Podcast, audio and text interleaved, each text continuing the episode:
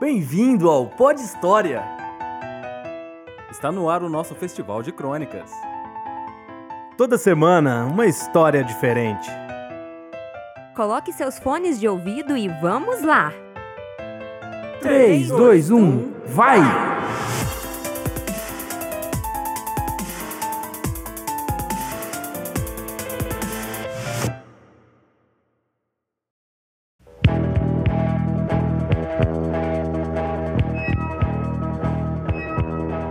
Todas as noites, pelo Brasil e pelo mundo, batalhas incríveis pela vida acontecem.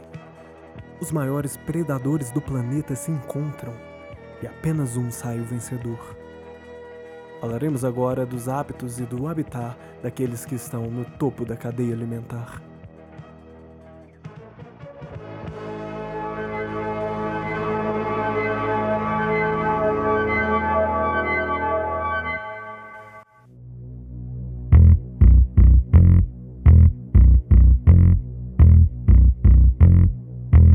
Anoitece e os predadores se levantam, saindo de suas tocas. As presas se agrupam, algumas ansiosas, outras apenas sonolentas. Há um mau presságio no ar. Um espetáculo da natureza irá começar em poucos minutos, e nem todos os atores estão preparados. Até o término da noite, haverá manchas de sangue, raiva e dor em seus corpos. Nesse campo de batalha cruel, a sobrevivência de quem se adapta não basta. Tanto o predador quanto a presa contam com suas próprias estratégias. E a escuridão beneficia o predador.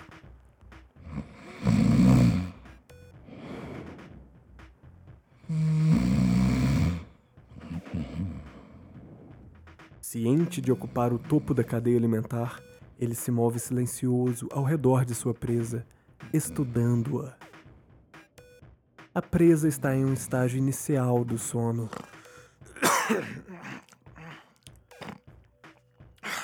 Como mamífero de sangue quente, ela necessita de horas de repouso para recuperar a energia e enfrentar a selvageria do dia seguinte. No entanto, aos olhos do caçador, é apenas um grande amontoado de carne e gordura, um verdadeiro banquete. E o predador está com pressa, com fome. Ele espreita seu alvo com cautela e decide efetuar um movimento arriscado. Um movimento que pode decidir o êxito ou a falha total daquela caçada. Se errar, aquela pode ser a sua última caçada.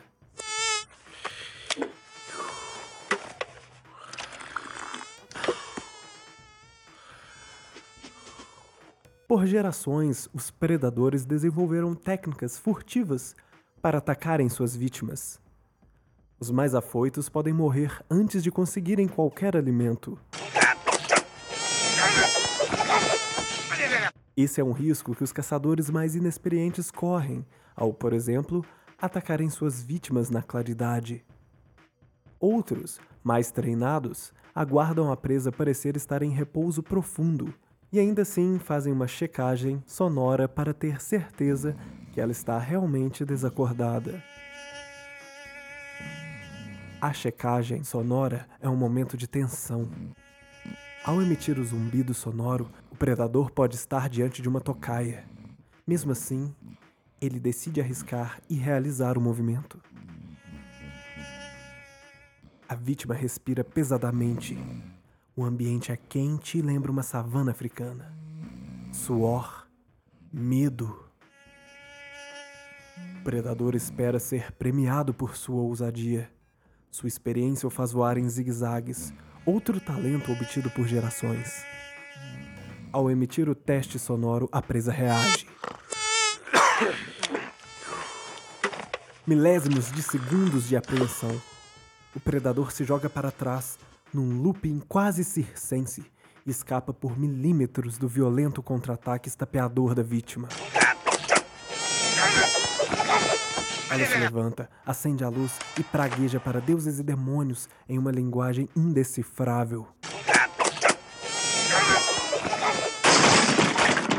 Antes que a vítima pudesse atacar novamente, o predador já desapareceu.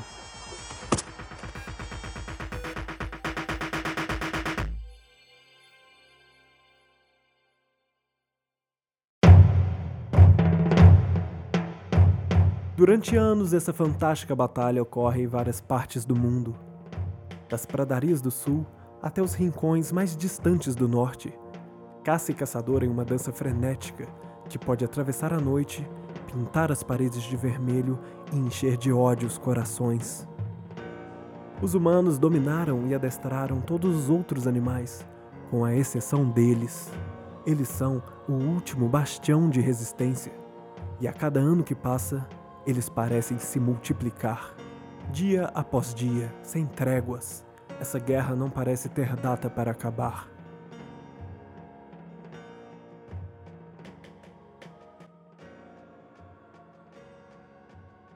Países de terceiro mundo enfrentam mais dificuldades nesse combate. Mas, mesmo entre as maiores potências mundiais, esse assunto é tratado com atenção e um red flag. Mesmo após várias reuniões da cúpula do G8, um consenso de como vencer essa guerra parece estar longe de ser alcançado. Por anos, os humanos se reúnem desesperados em laboratórios tentando desenvolver produtos para repelir os invasores que tentam roubar o sangue de suas famílias. Com eficiente contra-tecnologia, os predadores criam variadas artimanhas. Usando avançadas técnicas de biotecnologia que os humanos nem sonham em possuir, os predadores desenvolveram vírus e mais vírus, se transformando em verdadeiras máquinas de matar. O ministro de Saúde sul-africano Ernest Kajapung declarou, inclusive, que talvez as medidas mais eficientes fossem a criação de bunkers subterrâneos para a população, apontando que nações como os Estados Unidos já adotam essa prática há anos, disfarçada de defesa contra armas nucleares. Em resposta, o governo da Coreia do Norte intensificou a fabricação de sprays termonucleares causando estresse no ambiente internacional. Grupos terroristas islâmicos cogitaram assumir a autoria dos pernilongos, mas declinaram. Traduzindo, ninguém seria tão filho da puta assim. Esse foi o argumento.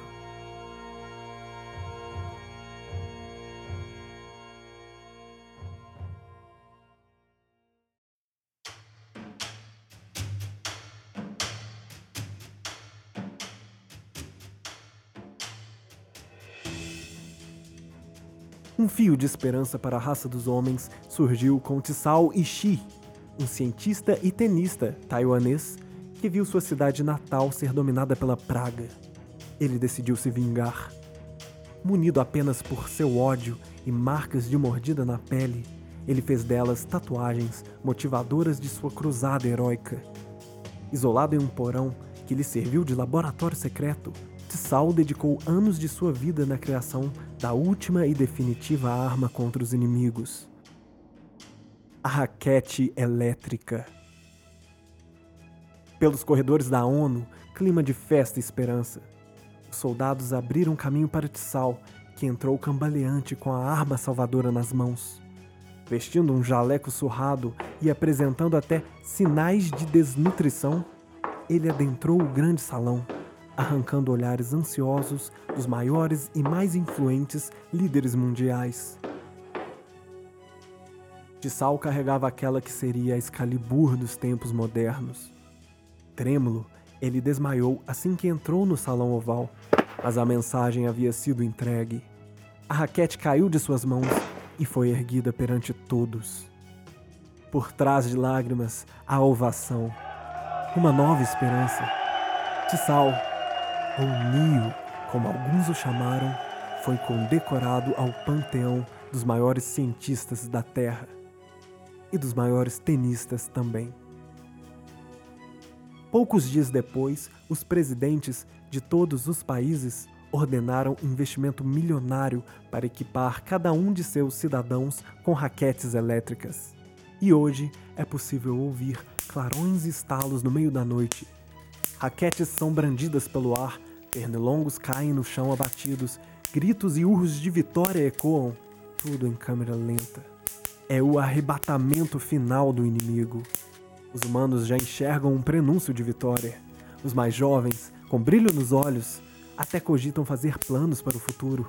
Os mais velhos estão recuperando o sorriso há muito perdido e pensam que já podem morrer tranquilos. As gerações futuras estarão salvas. Será?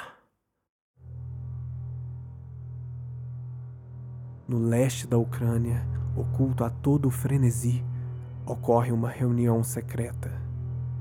Novas carapaças nanotecnológicas, imunes à eletricidade, são testadas por mosquitos russos. É um novo capítulo nessa guerra, um novo exército do mal. O verão se aproxima.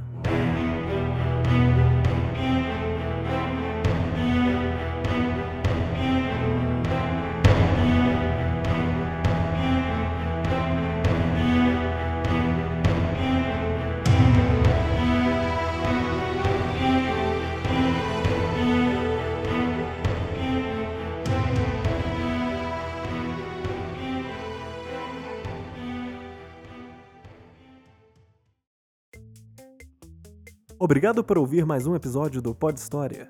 Você ouviu a crônica Cadeia Alimentar? Narração e texto por Danton Freitas.